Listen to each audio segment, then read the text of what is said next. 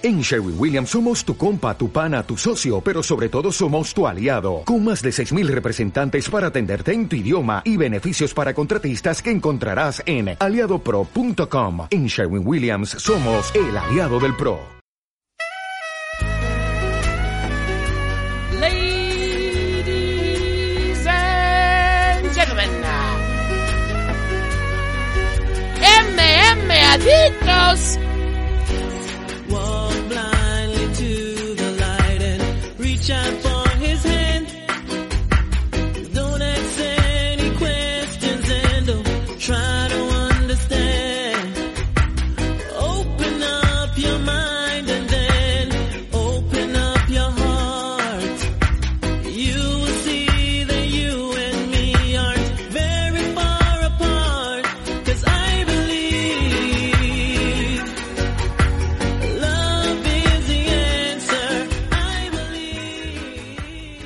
Muy buenas, bienvenidos a una nueva edición de MM Adictos. Hoy es sábado 24 de abril, estamos a poquitas horas que se de que se celebre el UFC 261, ahí no ha habido problemas, todos los combates importantes siguen adelante, mejor dicho, todos los combates de la CAR siguen adelante, pero no es el tema que vamos a tocar hoy, primero porque no se ha celebrado el evento. Y, y segundo porque tampoco ha habido una noticia, si no ha habido grandes cambios en la CAR, mejor dicho, no ha habido cambios desde que hicimos la, la previa, con lo cual no tiene sentido el hablar de un evento pues que no se ha alterado en ninguna de ni, ninguno de los combates, ni en temas de peso, ni en temas de importancia de la CAR, ni nada.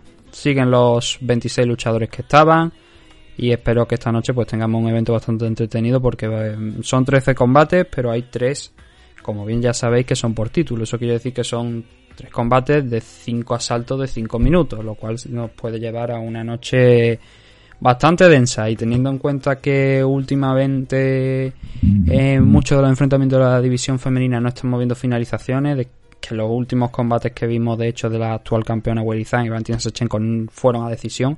Vamos a ver si la cosa. Y el de, bueno, el de Kamaru en el último no, pero contra Jorge Masvidal en el caso anterior sí que fue decisión. Entonces espero que tengamos una noche más movidita. Entonces os estaréis preguntando que qué es lo que vamos a comentar hoy, qué es lo que vamos, de, de qué vamos a hablar hoy. Hoy vamos a hablar de PFL. Creo que en alguna ocasión aquí ya en el programa hemos hablado de PFL, pero nunca hemos llegado realmente a comentar un evento de, PFL. Hoy no lo vamos a comentar entero, son 10 combates, no ha habido tiempo para verlo absolutamente todo. Me gustaría verlo porque me gustaría llevar un registro de cómo han ido todos los enfrentamientos, pero no me ha sido posible verlo. He visto los cuatro principales, quizás los cuatro de más importancia. Eso sí, comentaremos los resultados, comentaremos cómo han ido los combates, comentaremos las clasificaciones, también el, el tema del formato de cómo funciona PFL para que conozcáis todo. Y bueno, por lo menos hablar de los combates más importantes, porque ahora diremos por qué voy a hacer esto, aparte porque no me ha dado tiempo a verlo, hay otro motivo. Y es uno que os invito a, que ahora conozcáis, pero que también que intentéis llevarlo a cabo. Lo primero, tengo que también eh, darle las gracias a nuestros patrocinadores, a los Caballeros de Oak y a Dragons, la comunidad Dragon, ya sabéis, más de mil vídeos, más de 90 clases con multitud de, de deporte, o sea, multitud de clases de cursos sobre deporte de contacto, artes marciales, grappling, MMA, entrenamiento físico, todo ello de la mano de Nacho Serapio y de su conjunto de colaboradores. Todo por 12 euros al mes, sin compromiso de permanencia ninguno, y esa suscripción incluye también otra serie de ventajas. Un 15% de descuento en productos de la marca Dragon que se pueden adquirir a través de la página web dragonz.es. También con los gastos de envío incluidos, gratuitos totalmente. Y luego también, por supuesto, tendréis acceso a las revistas y a los libros que se están editando, tanto en formato digital como en formato papel. Pero en formato digital tenéis acceso absolutamente a todos los números y todos los libros que se han ido editando por parte de la comunidad Dragon. Y como digo, también de las revistas. En formato papel, un mes os envía una revista, un mes os envía uno de los libros. Ahora va a salir el segundo libro de defensa personal, editado por, por Dragon, por la comunidad Dragon. El primero fue muy bueno, el segundo yo tengo las mismas expectativas después de leerse primero, creo que va a ser increíble.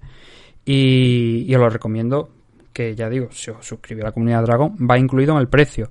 La página web donde podéis encontrar más información es dragonz.es. Pero adicionalmente también podéis encontrar a Nacho Serapio durante varias horas del día, casi todos los días, de lunes a viernes, en su canal de Twitch, que es Artes Marciales, todo junto, Artes Marciales. Entráis ahí, cualquier duda que tengáis, si cogéis a Nacho eh, conectados, podéis darle ahí, podéis preguntarle lo que queráis. Además, tiene otros dos canales en YouTube. Uno es Dragon Z, que es donde se sube el programa, pero también tiene otro, bueno, el programa y cosas de la comunidad Dragon, pero tiene otro que se llama El Guerrero Interior, un poquito más personal, pero que os recomiendo que también si tenéis la posibilidad de suscribiros, que es gratis, ya sabéis la suscripción en YouTube, en Twitch hay dos cosas, están los seguidores y están los suscriptores. Hay gente que se piensa que los seguidores son los suscriptores mm, y van a hacer a lo mejor una tropería de la grande dentro de una semana. lo estaremos viendo. Pero no, los suscriptores son una cosa, los seguidores son otra. Eso es importante, hay que, hay que marcar bien la diferencia. Pero bueno, todo eso ya digo, lo podéis encontrar en dragonz.es.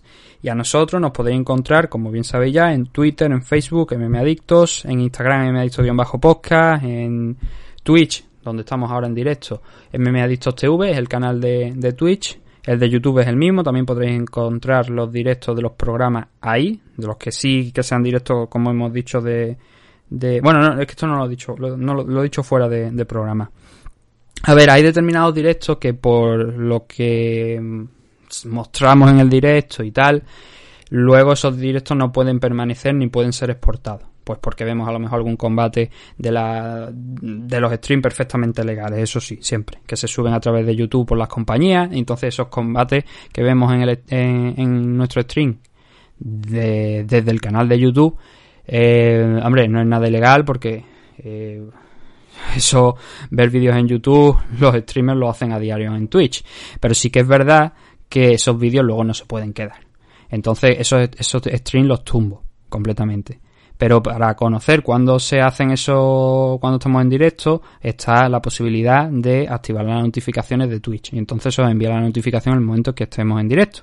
Pero de todas formas, si hay stream, ya os adelanto que normalmente es de 7 y media a partir de las 7 y media. A veces las 7 y media, a veces a las 8 menos cuarto, 8, pero siempre, si hay un directo, empieza a esa hora, a las 7 y media o a las 8.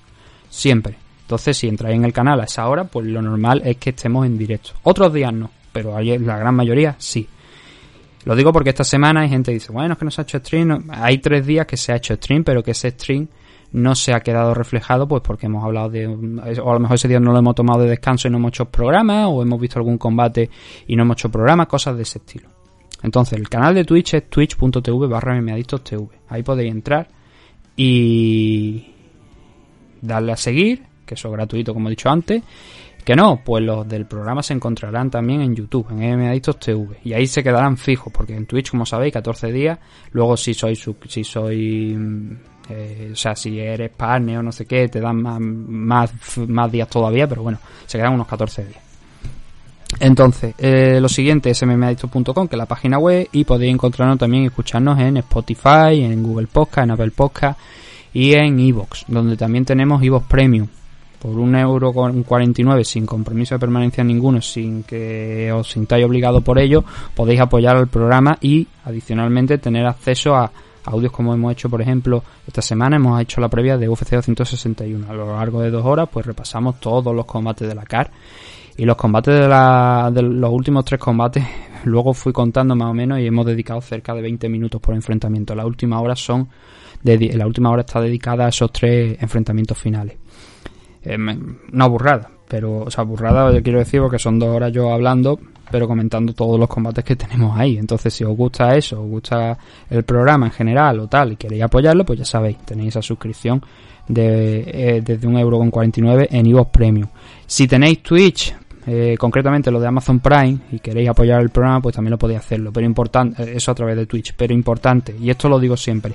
Si tenéis Twitch Prime, de momento no podemos hacer los directos de los de los combates para Evox Premium, o sea, de los combates de, de los programas para Evox Premium no los podemos hacer a través de Twitch. Porque mm, se necesitan 90 días y todavía no hemos transcurrido esos 90 días, no han pasado esos 90 días desde que entramos dentro del programa de afiliado. Entonces no podemos hacer de momento directo para suscriptores. Entonces si tenéis lo de Twitch Prime y queréis apoyar el programa y queréis hacerlo a través de ahí, bien. Que no, mm, de verdad no os molestéis, no gastéis los 5 dólares que creo que vale la suscripción en Twitch por el momento porque no vais a obtener valor por vuestro dinero. Donde lo obtendréis es con ese euro con 49 a través de, mm, de Premium. Cuando tengamos esa posibilidad de hacer directos para solo los suscriptores, entonces sí que haremos el programa de Evox Premium a través también de Twitch en directo. A lo mejor ya ahí sí que se altera el horario. Ahí puede que ya cambie el horario del stream, pero bueno, de todas formas se quedaría ahí por si acaso sois suscriptores de Twitch Prime, pues para que podáis escucharlo a través de, de la plataforma y no tengáis que estar suscrito a iVoox. Varias alternativas, vosotros elegís si queréis apoyar el programa y dónde queréis hacerlo, pero yo igualmente os daré las gracias, mm, vengáis por donde vengáis. Eso siempre vaya por delante.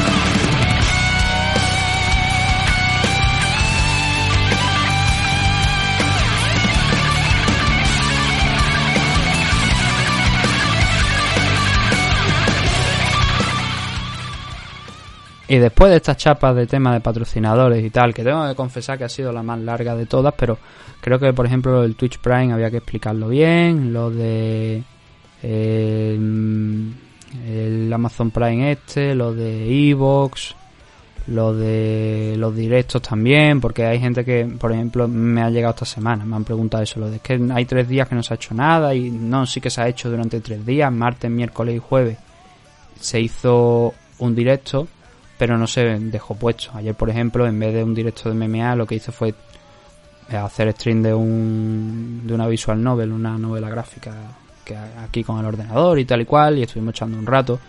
Y la gente que quiso unirse para hablar de MMA, pues también podía. Ayer entonces, ayer fue de verdad el único día donde realmente no se habló de MMA. Pero bueno, quería aclarar eso para la gente a lo mejor que nos esté escuchando y, y sea y tenga hecho el follow en Twitch y no le no, no vea lo, no haya podido ver los últimos programas, ¿no? Es por ese motivo, por el que hemos comentado. Entonces, vamos a proceder a hablar de PFL, como ya os he dicho. Y PFL 2021, que es como podemos llamar a, a, esta serie de eventos, esta tanda de eventos que va a ser el torneo, son seis eventos. Seis eventos, luego se hacen los playoffs y luego se hace la final donde la gente de las hasta seis categorías que van a disputarse, pues tendrá la opción de ganar ese millón de dólares. Las categorías, por si todavía hay alguien que no sabe, porque ya lo explicamos en su momento, pero lo volvemos a explicar. Están la lightweight femenina y luego están la featherweight, la lightweight, welter, la heavyweight y heavyweight. Solamente hay una categoría femenina que es la, la de peso ligero, la lightweight. A partir de ahí las otras cinco son masculinas hay grandes nombres que han entrado a formar parte de este de esta empresa de PFL e importante esto que porque si no soy capaz de que se me olvide. Hoy vamos a hablar solo de los cuatro combates que estaban en las posiciones más altas de la CAR. Eso incluye a Anthony Petty incluye a los campeones Schultz y Lance Palmer algún combate adicional también. Pero no vamos a tocar todo porque como he dicho no he tenido tiempo de verlo todo y obviamente no quiero hablar, entrar en detalles de cosas que no he visto. Vamos a leer los resultados, eso sí. Pero os invito a que vosotros, más allá de lo que comentemos aquí, luego echéis un vistazo a los combates restantes. ¿Por qué? Porque PFL se puede ver a través de Twitch y de YouTube. Yo os recomiendo YouTube porque quizás a lo mejor es más intuitivo a la hora de navegar y, y encontrar los eventos y tal, y no vaya a tener pérdida ninguna. Está el evento completo. Eso sí, hay que decir que está dividido como en tres partes. Hay un stream mucho más largo, creo que son de cerca de tres horas me parece, que se incluye prácticamente todas las peleas. Pero hay dos, creo que son dos, me parece, dos o tres, que están divididas en dos, eh, es tiene el mismo nombre, es, el mismo stream, pero se ve que hubo algún corte o algo y quedaron fuera del, del principal así, por, por decirlo de alguna manera, del largo. Entonces tenéis que buscar esas otras dos partes para ver todo el resto de la car. Pero es gratuito, 100% gratuito.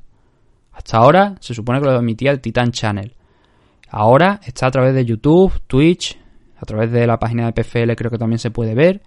Y os recomiendo que le echéis un vistazo porque hay gente de muy alto nivel, aunque este evento no haya sido todo lo bueno que, que yo esperaba en temas de acción. Pero bueno, ahora comentaremos uh, cómo ha ido la cosa.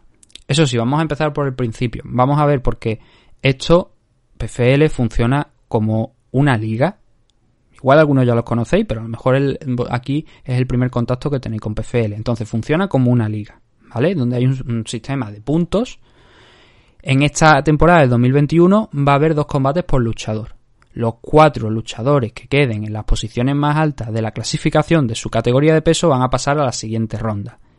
Donde, como ya podéis imaginar, pues va a haber dos semifinales y luego los que ganen ahí pasarán a la final.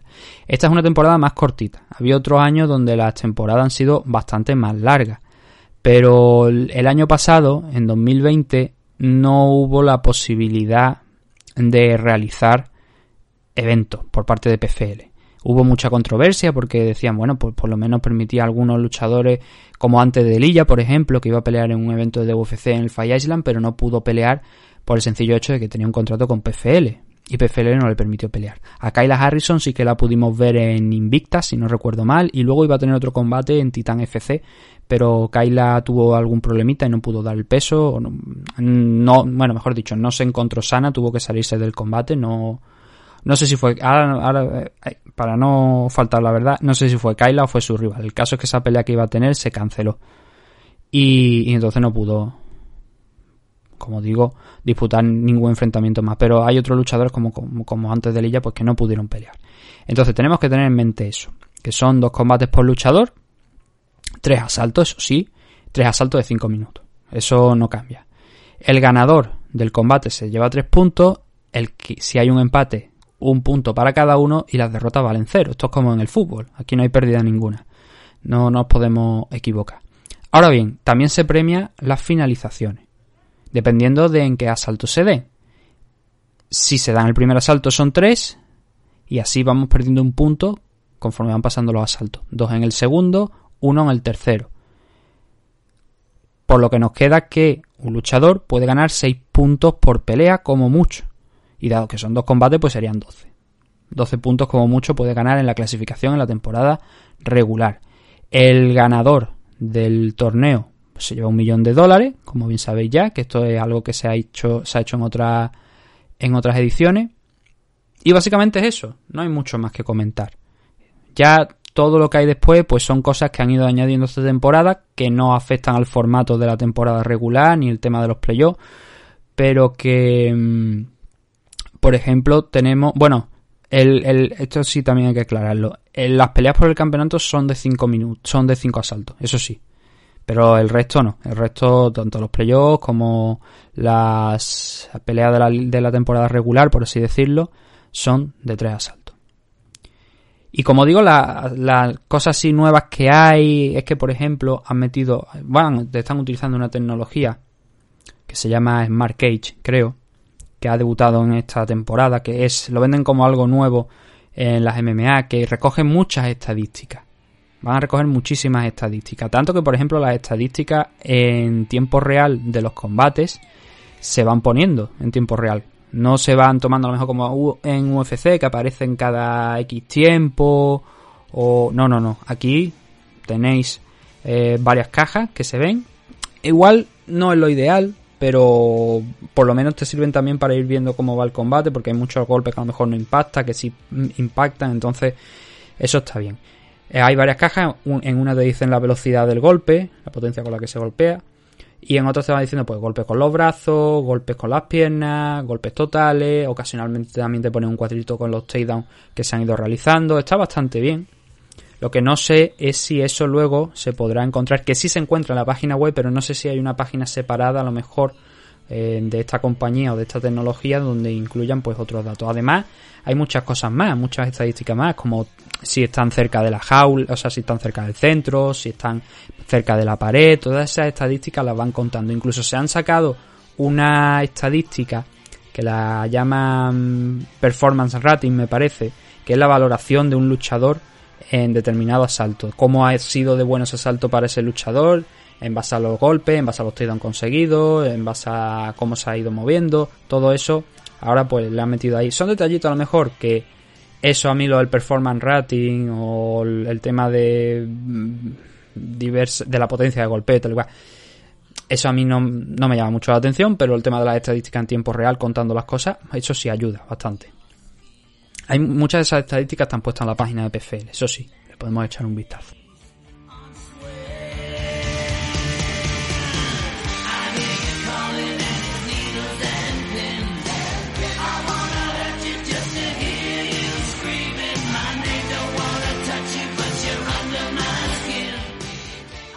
Entonces, con eso en mente, creo que no me estoy dejando nada así importante para que conozcáis el funcionamiento de la compañía. Vamos a empezar a hablar del evento. El evento fueron 10 combates, eso ya os lo, he dicho. En esta primera tanda de combate han tocado la división Featherweight y la Lightweight. La semana que viene toca Welter y Light Heavyweight y la última semana Heavyweight y la Lightweight femenina con Kyla Harrison, Larissa Pacheco, eh, también está Kylie Young por ahí, Cindy Dandois, hay nombres femeninos en la división femenina de 155 libras que también son conocidos a nivel mundial, bien porque han participado en eventos como Invicta o bien porque han estado intentando entrar en el Ultimate Fighter o el caso de Cindy Dandois y Kylie Young, que aparte de Kylie Young de pelear en Invicta también la hemos visto en Rising, una de las pioneras también se podría considerar Kylie Young de la época de, de, de las pioneras de las MMA en Estados Unidos. Pero bueno, eso todavía, como digo, la semana que viene y la siguiente. Aquí, Featherweight y Lightweight. Y bueno, en un principio la CAR iba a estar bastante mejor. Iba a haber luchadores como Oliviero Mercier, recién firmado por UFC, que al final ha causado baja porque se lesionó y no ha podido, no va a poder disputar ya el torneo. Ha entrado en su lugar el brasileño Raúl Manfio, que debutaba aquí también como luchador en la división Lightweight. Johnny Case iba a enfrentarse a Loic Radjabov. El problema con Johnny Case es que ha tenido, nunca mejor dicho, problemas legales. Había tenido un altercado con su novia, que también, por lo visto, es luchadora de MMA, aunque no conozco el nombre, no, no he visto quién, quién es la novia.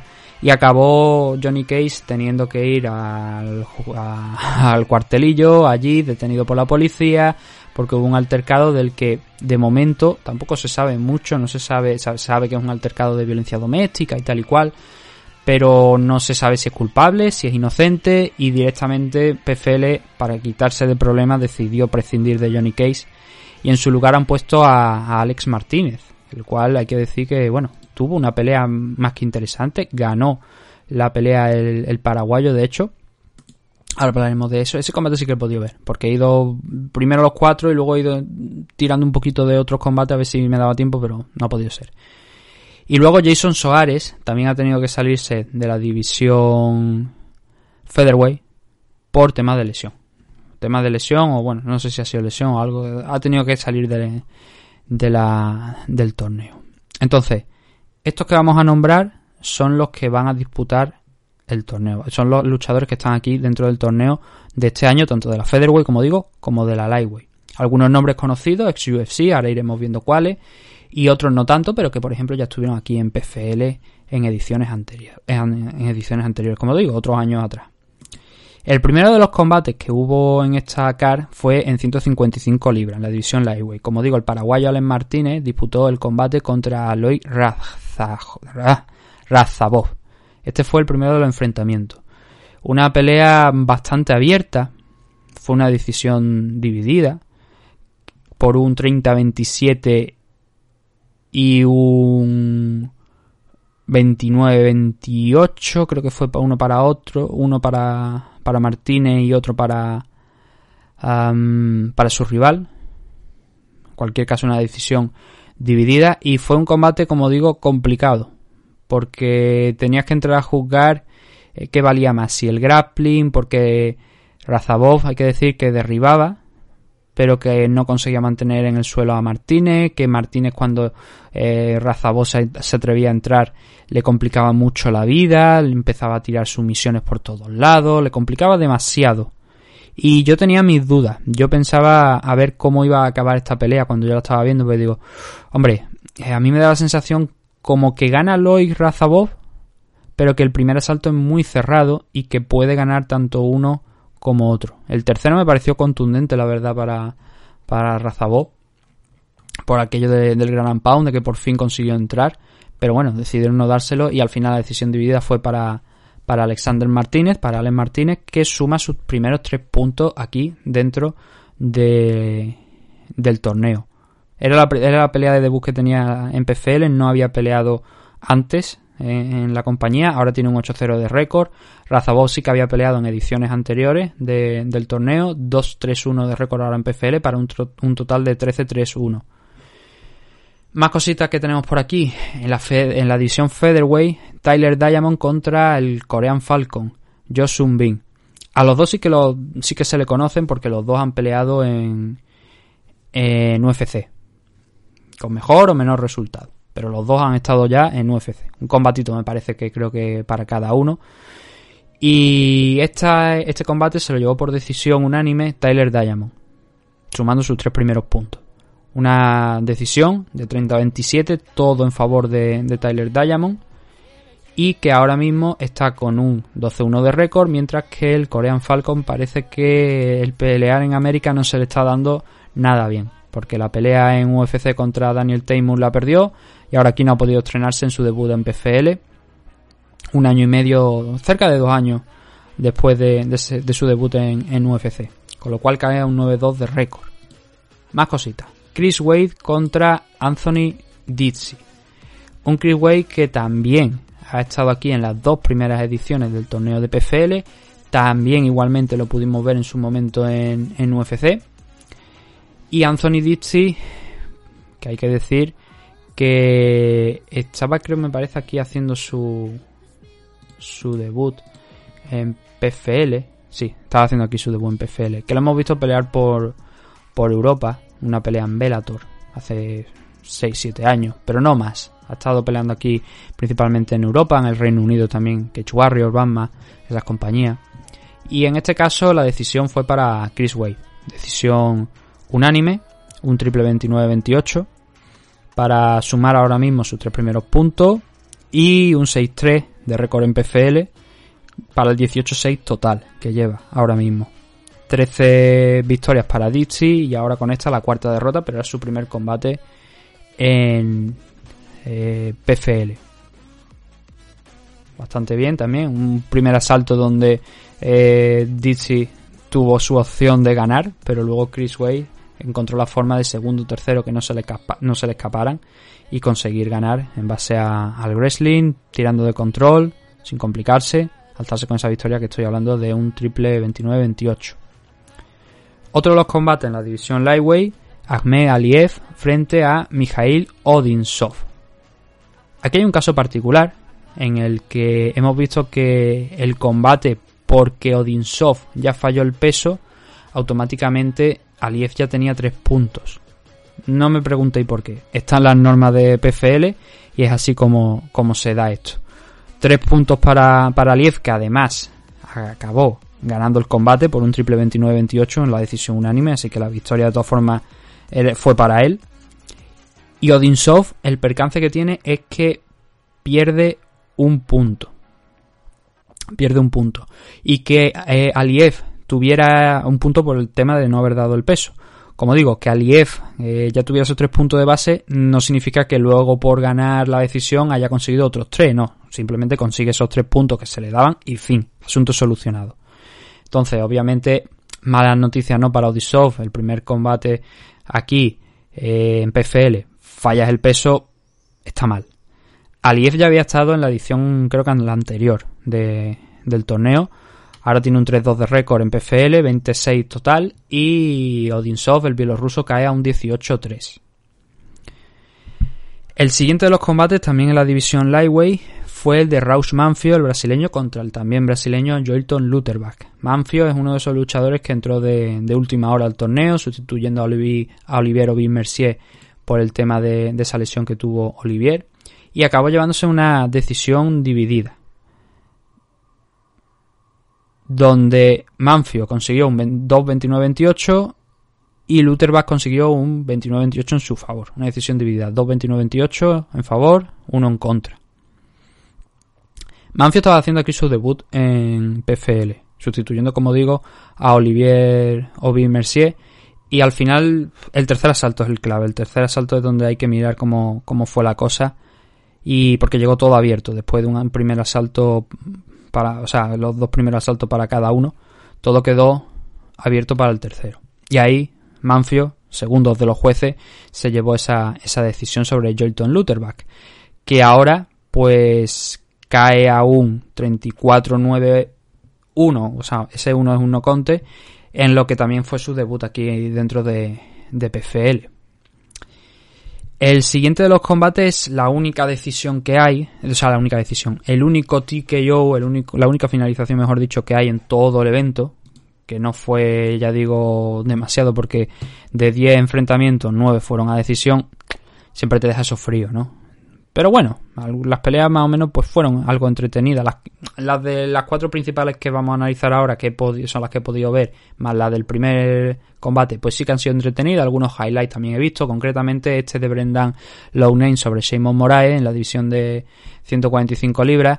Un Shimon Moraes que, bueno, tiene que, que sonar, porque hasta hace dos telediarios, como quien dice, estaba en UFC de hecho, este era su debut en PFL después de haber pasado por, por UFC. Antes estuvo en World Series of Fighting, pero no llegó a entrar en PFL en sí mismo, sino que ya saltó directamente a, UFC. Con mayor o menor éxito, ganó dos combates, perdió tres y ahora llegaba aquí a, a PFL. Brendan Lownane es un luchador que también creo que en alguna ocasión hemos visto, no lo hemos visto en, PF, en UFC, sí lo hemos visto en UFC, pero a ver dónde estaba. Solamente fue un combate, por eso me digo yo, ¿dónde está? ¿Dónde está este hombre? Solo fue un combate dentro de, de UFC y aquí en PFL estuvo en el 2019. Luego tuvo una, la oportunidad de entrar nuevamente en UFC a través de Contender Series, pero alcanzó una decisión y ya sabéis cómo es eh, UFC para ese tema, ¿no? Estuvo también en Russo peleando en ACB, pero bueno, aquí parece que en PFL pues le va bastante bien, porque no perdió ninguno de los dos primeros, o sea, de los dos combates que tuvo en el 2019, no perdió ninguno, pero no fue suficiente porque fueron dos decisiones. Y ahora ha debutado con un caos sobre Simon Moraes.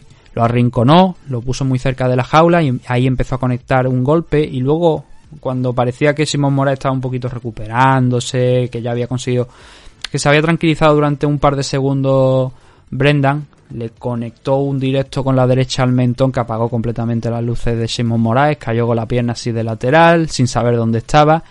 Y con este enfrentamiento, Brendan Lownane se ha puesto, como bien estoy diciendo, al frente de la división Featherweight. No hay ningún otro luchador que haya conseguido eh, acabar finalizar a su rival dentro de las 145 libras, tampoco en las 155, pero esta victoria tiene especial importancia para él, no solamente por la victoria contra un rival como Semo Moraes, sino porque también consigue la finalización en el primer asalto, con lo que eso significa 3 puntos por la victoria, 3 puntos por, por la finalización. Pega un salto espectacular, ya tiene eso de ventaja, ya está en una muy buena posición para en ese segundo enfrentamiento, dependiendo de contra quién le toque, pues por lo menos tener una posible plaza dentro de, de, la, de los playoffs. Aquí cada combate suma, cada finalización especialmente también suma, y por eso es tan interesante el formato que propone PFL.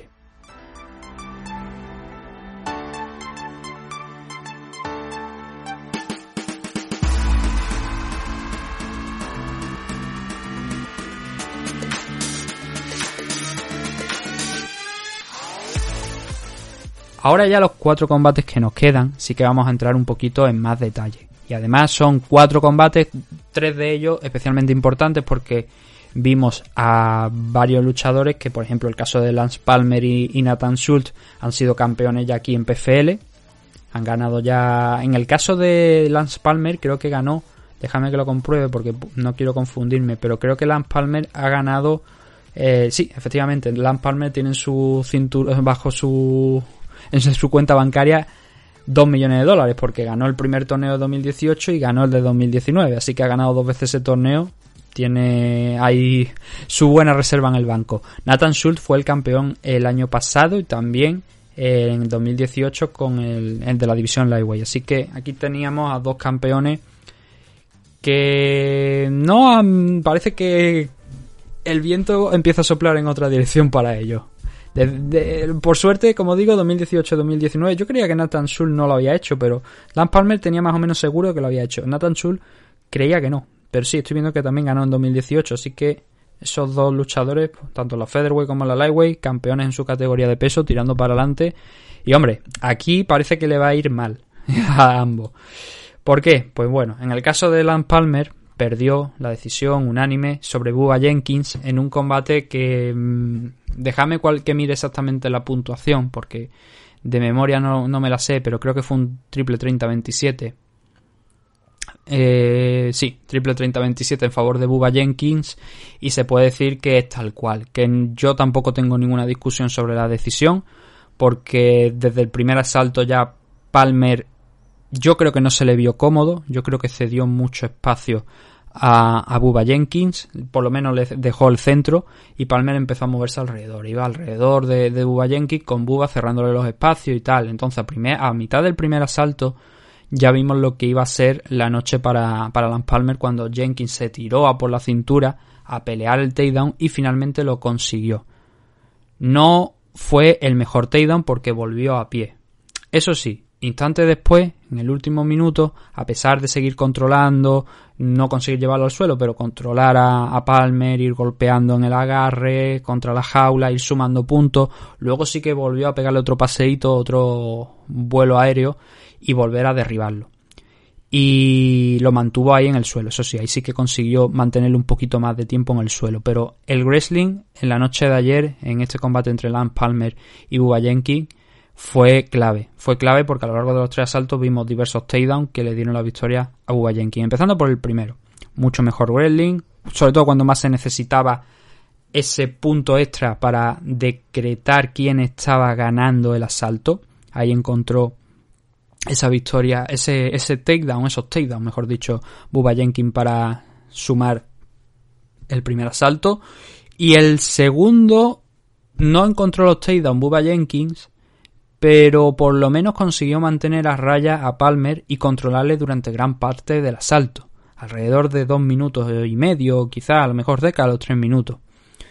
Lo mismo, frenándolo, poniéndolo contra la jaula, trabajando, buscando el derribo, no consiguiéndolo, pero al menos sumando puntos en, a base de golpes en el clinch contra la jaula, trabajando ahí las piernas, intentando buscar esos derribos, como digo. En definitiva, trabajando, anulando a Lance Palmer, no permitiéndole trabajar, ni golpear, ni nada, que era lo que él intentaba más, sobre todo.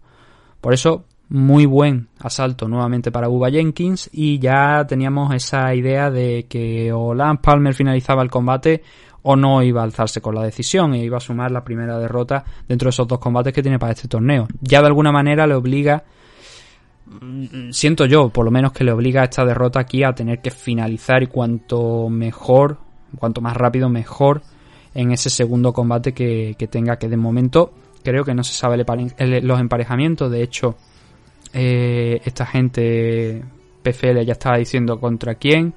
Queréis, o sea, qué combates, qué enfrentamientos queréis ver para el siguiente evento de la división Featherweight Lightweight, porque de momento parece que todavía no está resuelto, no se han pactado esos enfrentamientos. Yo creo que deberían intentar sortearlos de antemano, pero bueno. Volviendo al combate de Bubba Jenkins contra Lance Palmer en este tercer asalto, más de lo mismo. Aquí incluso hay dos, tres takedowns de, de Bubba Jenkins para confirmar ese control, ese dominio y anular prácticamente por completo a, a Lance Palmer. Hay algún momento donde Palmer consigue agarrar una guillotina, pero no, era, no fue capaz de cogerla por completo y al final se le fue. Y en los últimos segundos buscó algo también, viendo que ya iba a perder, a ver si podía noquear a, Jenkins, pero no, no, no fue suficiente. Y la verdad es que no fue la noche más brillante de Lance Palmer. Que de hecho esta, esta pelea contra, contra Uba Jenkins es la primera derrota que tiene a nivel profesional, o sea, a nivel profesional, aquí dentro de PFL.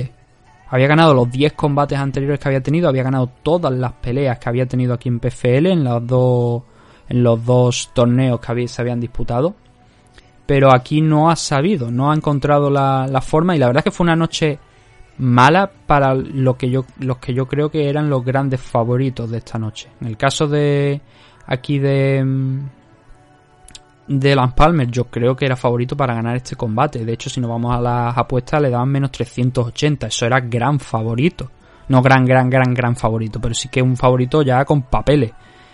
Y no pudo, no supo leer la, la, pelea y la verdad es que si incluso nos vamos a las estadísticas es que mmm, eso da la sensación como que no supo qué hacer, no supo cómo afrontar a Bubba Jenkins, que eso, ojo, nadie le está quitando mérito a, a, a Jenkins, porque es un hombre que lo hemos visto pelear por ACB, que lo hemos visto en Bellator y que tiene ya una marcha pues bastante contrastada.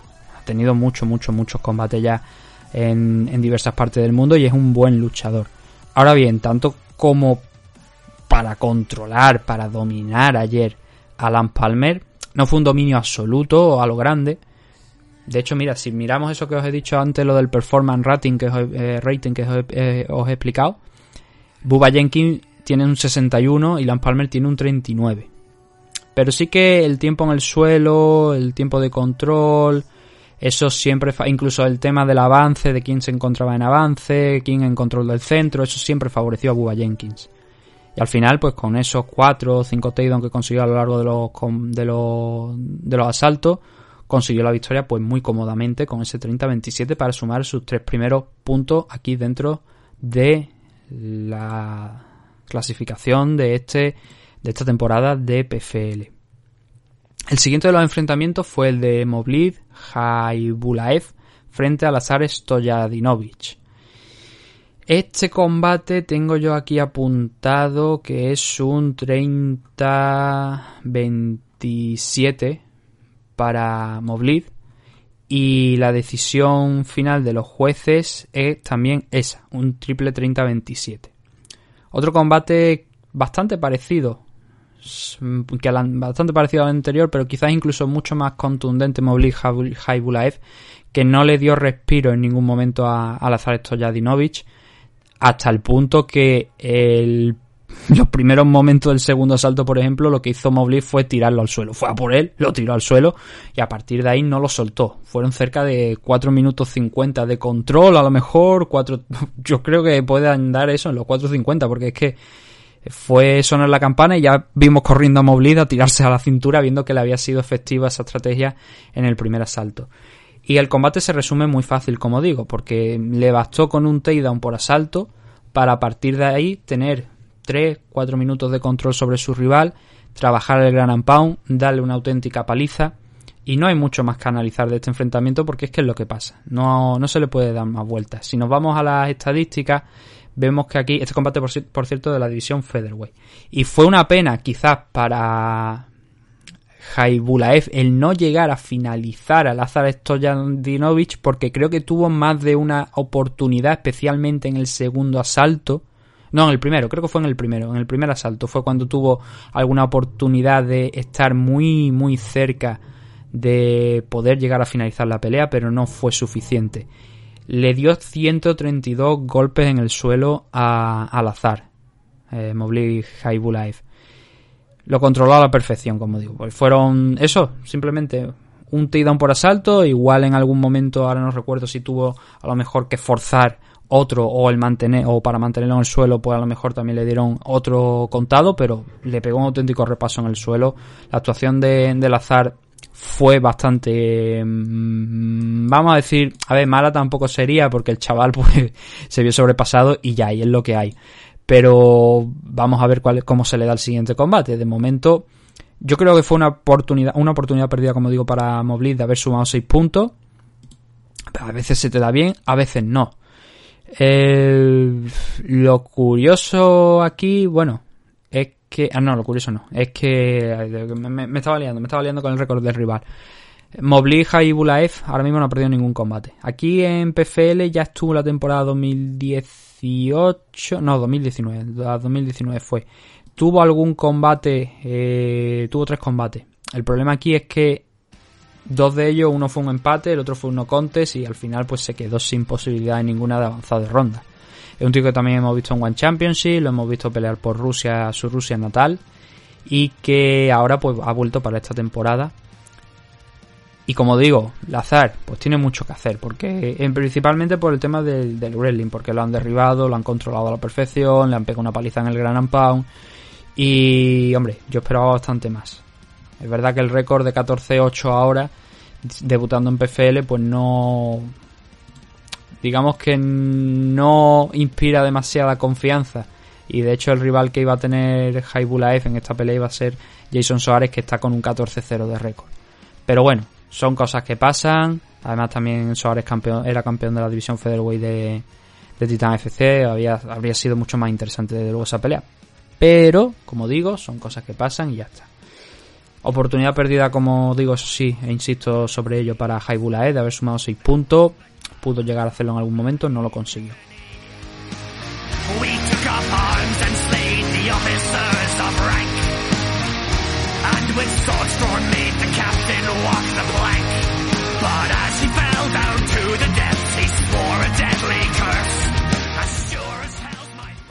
El siguiente de los enfrentamientos era el Comain Event, que fue el enfrentamiento entre Martin Hell y Nathan Schultz.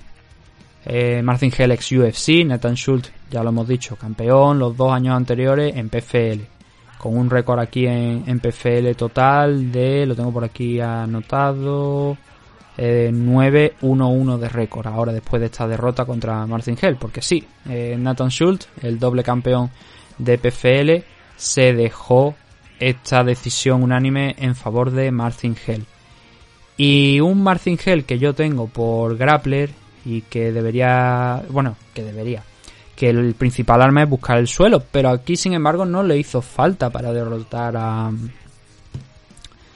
a, a Nathan Schultz. La decisión fue un triple 29-28 en favor de, de Martin Hell, fue totalmente unánime.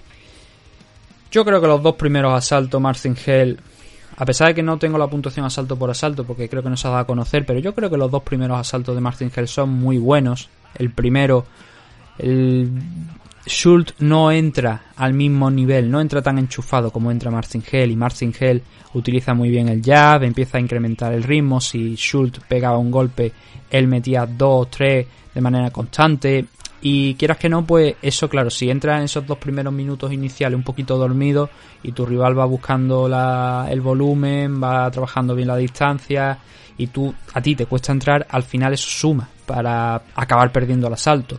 Y creo que Schultz fue de menos a más, pero claro, no puedes entrar tan de menos en el primer asalto, por así decirlo. Luego fue mejorando, conforme iba pasando los minutos en este primer asalto se le vio un poquito más, iba igualando, Hell ya intentaba ver si podía atacar también contra la jaula, intentar derribar a, a, Nathan Schultz, pero sin efecto. Esos takedowns, mmm, hay que decir que el juego de suelo, de lucha, no tuvo efecto más allá de un takedown que consiguió en el segundo asalto Martin Hell, pero que tampoco fue a nada porque fue un puñado de segundos, no a 4 o 5 segundos si acaso, en los que Schulte con el, con el Scramble consiguió recuperar la verticalidad. Algo que sí que hizo Nathan Schultz a lo largo de todo el combate fue presionar, estuvo presionando constantemente, pero con la presión solo no ganan los combates.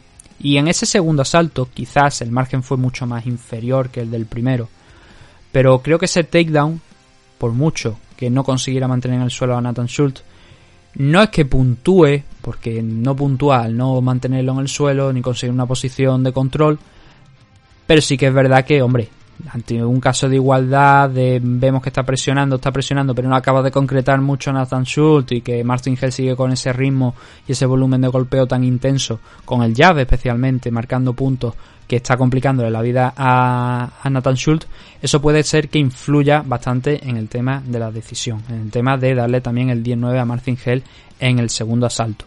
Más justo, mucho más justo, pero ese takedown yo creo que juega en favor de Martin Hell.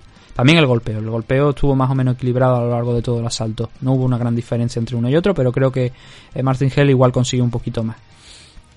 Tercer asalto, asalto podría ser incluso más igualado que el segundo, pero que aquí sí que no entraron los takedowns, no hubo derribos por parte de Martin Hell, también el cansancio empezó a aparecer ya como eh, era de esperar y ya estaban los dos más estáticos. Martin Hell seguía intentando trabajar el jazz, seguía intentando imponer un ritmo alto en los primeros minutos que le llevaran de alguna manera a una decisión segura. Una decisión que yo creo que hasta este punto ya tenía ganada, pero que nunca puede dar por ganado el combate, eso sí, porque nunca sabes qué puede opinar un juez. Lo hemos visto en muchas, muchas y muchas decisiones a lo largo de los años.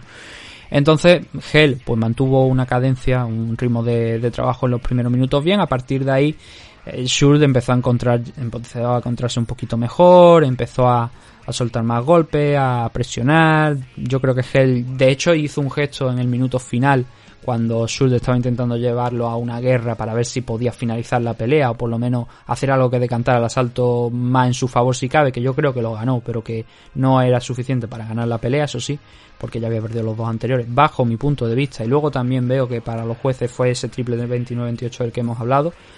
Y ahí, como digo, hay un gesto de, de Marcin Hell muy significativo, que es cuando está en los últimos 10 segundos, le, eh, eh, flexionar los músculos, levantar los bracitos diciendo aquí estoy yo, he conseguido la victoria. Yo creo que él se sintió ganador que después de saliendo del segundo asalto y, y eso quedó bastante demostrado.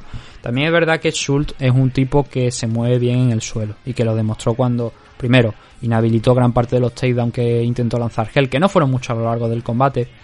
y también cuando se recuperó rápido de ese takedown. Entonces, yo esperaba en gran parte que Hell intentara llevar la pelea al suelo, lo intentó, lo consiguió en un punto, pero claro, también hay que tener en cuenta la dificultad ¿no? de llevar a un hombre como, como Schultz.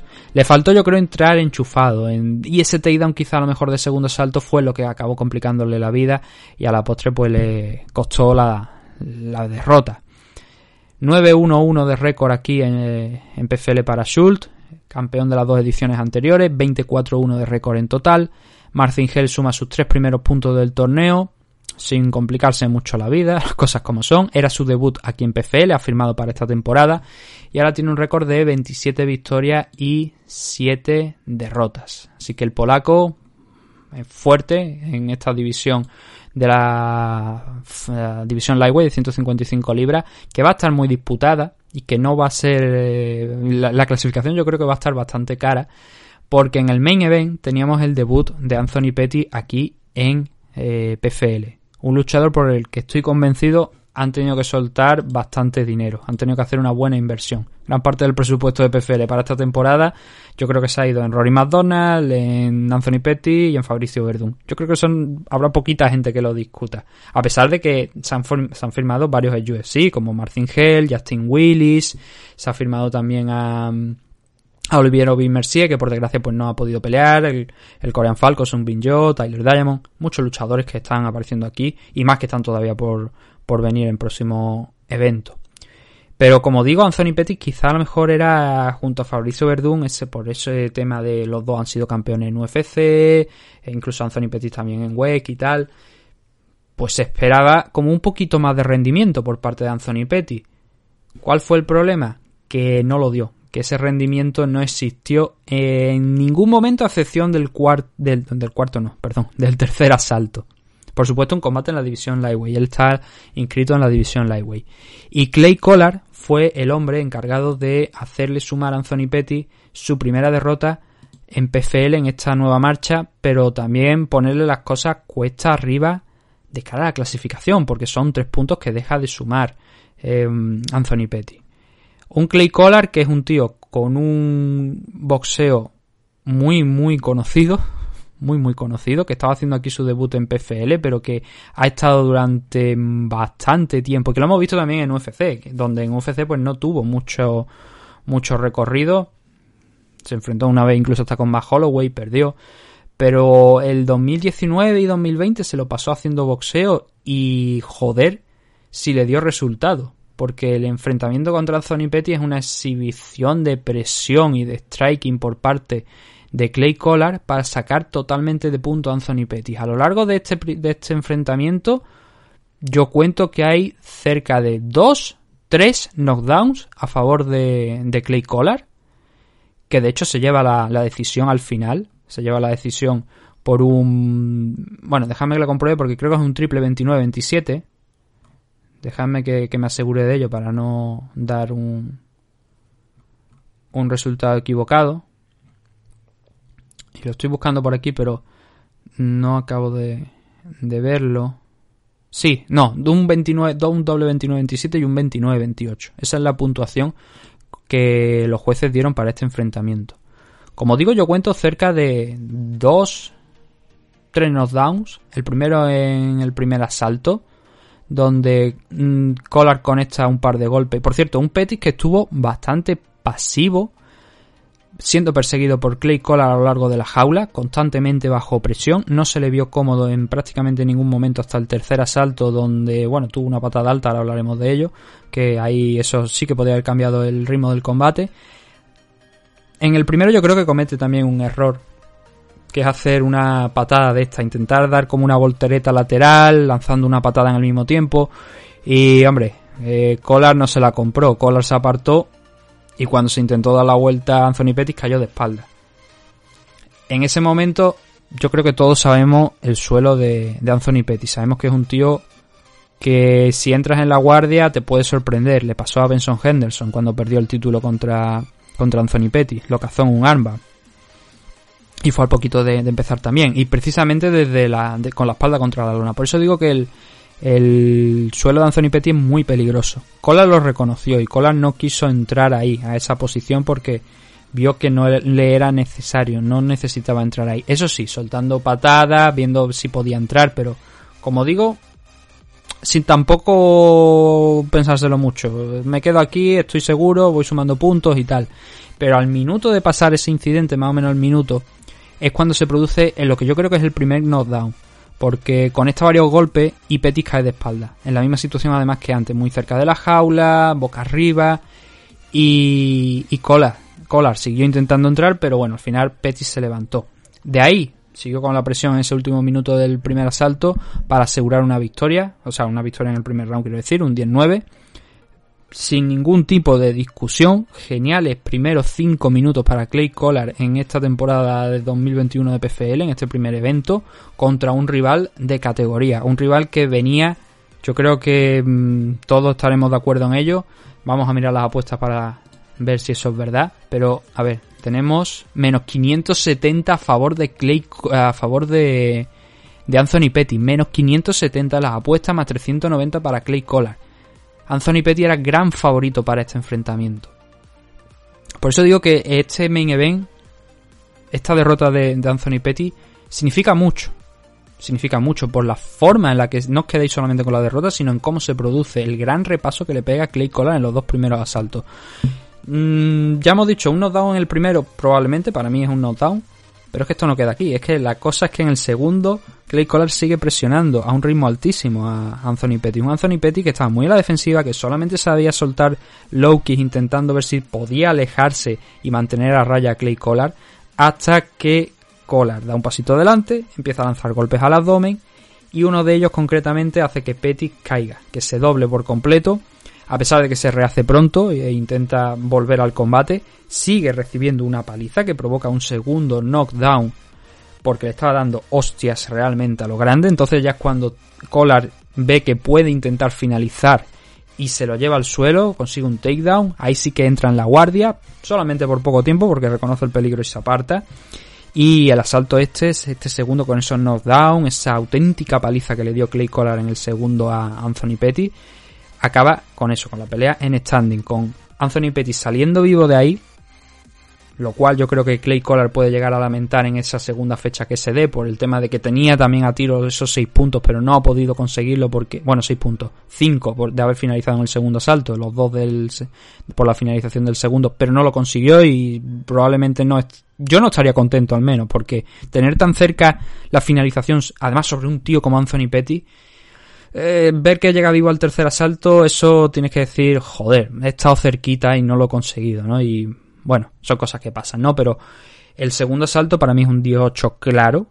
Dos knockdown, una auténtica paliza de tres pares de cojones sobre Anthony Petty, muy cerca de la finalización en algunos puntos, resistió ese daño al cuerpo Anthony Petty para ir a un tercer asalto que yo creo que gana, que gana Anthony Petty, especialmente por los últimos lances del combate, cuando quedaban cerca de minuto y medio, minuto 45.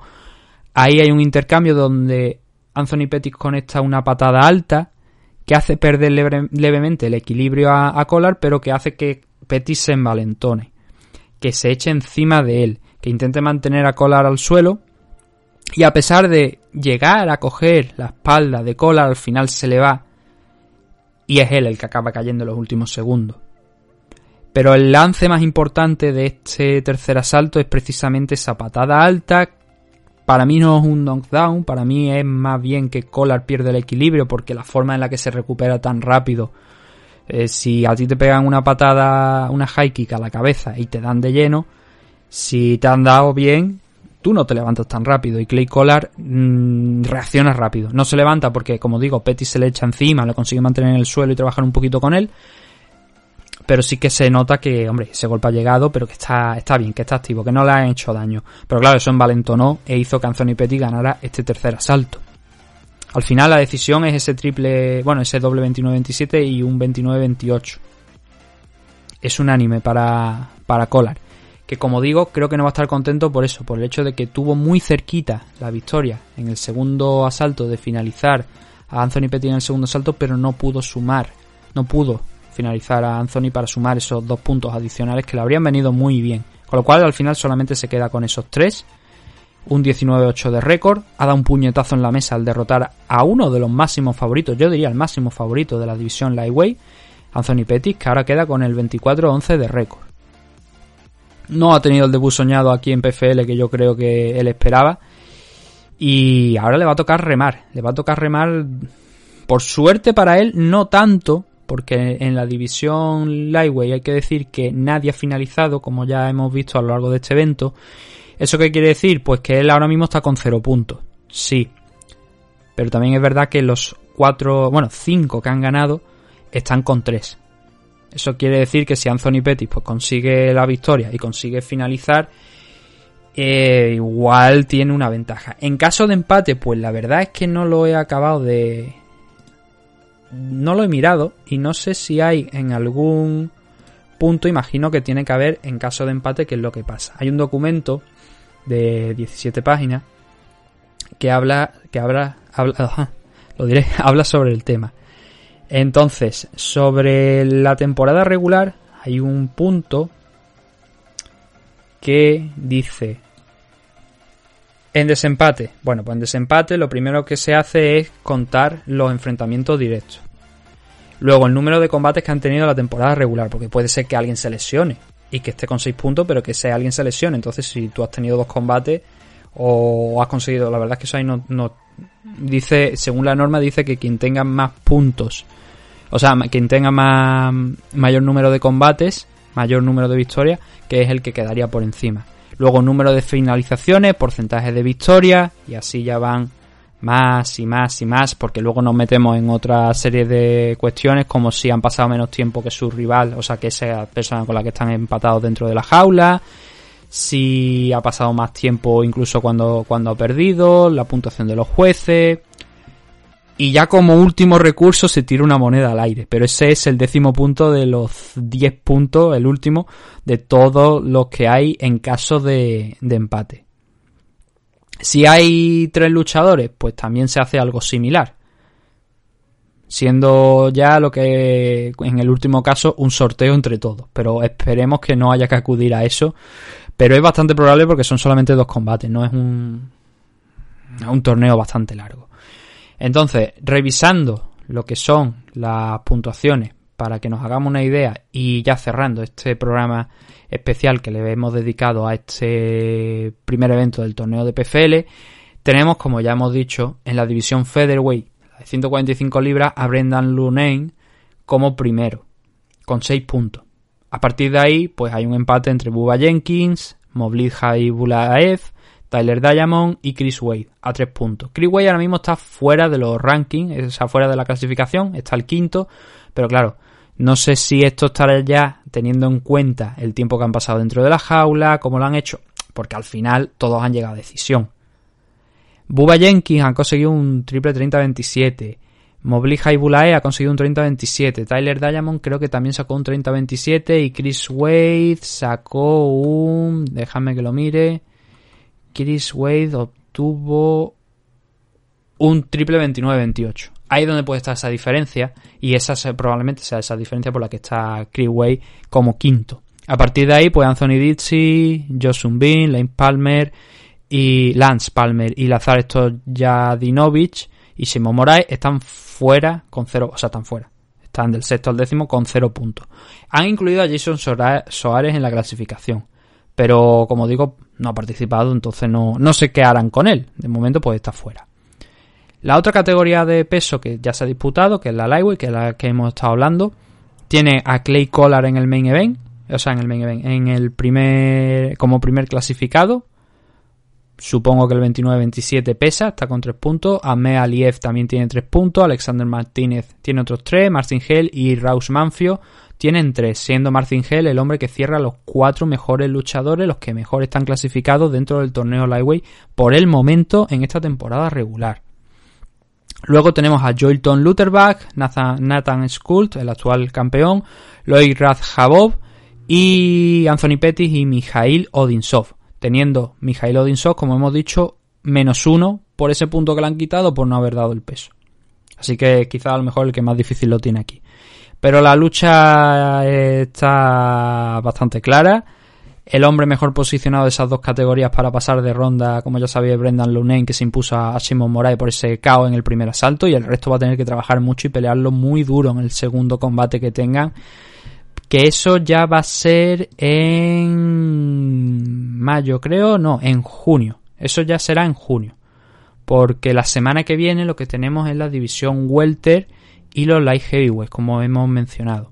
¿Y qué es lo que vamos a ver la semana que viene en estos eventos de PFL? Nuevamente a través de YouTube y de, y de Twitch. Yo recomiendo YouTube porque es fácil, mucho más fácil.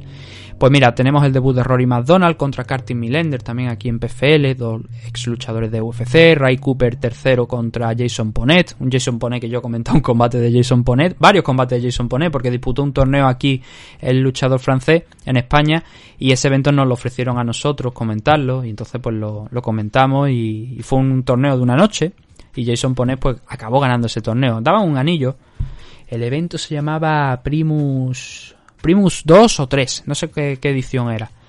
Pero lo tengo ahí el DVD, de hecho. Luego tenemos a Antonio Carlos Jr. contra Tom Lawlor. Otros dos, eh, otros dos ex UFC. En la división Light Heavyweight tenemos a Emiliano Sordi peleando contra Chris Camousi. Emiliano Sordi es el actual campeón de la categoría. Lo ganó el, en 2019. El 2018 fue Sean O'Connell el que ganó el torneo, pero Son O'Connell no está aquí, no está aquí en esta en esta edición. Pero también tenemos a Gleison Tibau frente a Alexei Kunchenko, dos luchadores que también vienen de, UFC. Tenemos a Vini Magalae, eterno Vini Magalae. Magomed Magomed Kerimov contra Joao Ceferino. Es una car pues que tiene de todo. Tiene luchadores también que ha pasado por Bellator como Jordan Young, pero muchos ex UFC aquí dentro de, de esta de esta parte de, del, de, estas divisiones. De los torneos división welter división light heavyweight ni que decir tiene que Rory McDonald contra Curtis Millender de momento si no hay una alteración es el main event. Y bueno no era la pelea original porque Rory McDonald se iba a enfrentar contra David Michau pero David Michau al parecer ha experimentado un problema de corazón y ante la duda mejor parar y entonces ha entrado Curtis Millender. Mm, es más conocido para el público. A Michau también lo hemos visto, creo que fue en UFC hace ya bastante tiempo. Pero yo creo, como digo, que es mucho mejor. De hecho, Michaud fue el, el, hombre que perdió la final contra Ray Cooper en 170 libras. Pero creo que Curtis Millender a lo mejor puede ayudar a vender un poquito más, más la cara. Pero bueno, es lo que hay. Entonces, esto lo, lo, veremos la semana que viene. Igual tocamos un poquito más la cara un poquito más adelante la semana que viene, como digo, pues para ver qué es lo que nos encontraremos con un poquito de más detalle. Pero bueno, de momento eso es todo lo que tenemos en PFL. Así que nada, que sirva de algo esta introducción, este primer programa que hemos hecho de PFL. Que ojalá no coincida mucho con Velator porque entonces no sé cómo lo vamos a hacer. y que disfrutemos también de más alternativas. Y además alternativas gratuitas a UFC. Porque, como digo, esto es gratis. Esto se puede ver a través de YouTube. Y todas las ediciones anteriores también se pueden encontrar todavía en YouTube. Así que nada, disfrutarlo. Que no todos los días tenemos eventos gratis. Por nuestra parte, lo vamos a dejar aquí. Dando las gracias por habernos escuchado nuevamente. Y recordando pues que esta noche se celebra UFC 261 y que mañana estaremos comentando la main card. Chris Weyman contra Uriah Hall, el combate anterior que ahora mismo no me acuerdo quién es, y los otros tres enfrentamientos por título, el de la Tryway, la Flyway y también, por supuesto, el Camaro Human contra Jorge Masvidal que va a cerrar la noche de este pay-per-view UFC 261. Pero como digo, eso será mañana. Si todo va bien, también tendremos a Javier Atance, como ha venido siendo habitual en, en los últimos eventos de UFC. Y nada, mañana nos vemos, si todo va bien. Un saludo a todos y gracias por habernos escuchado.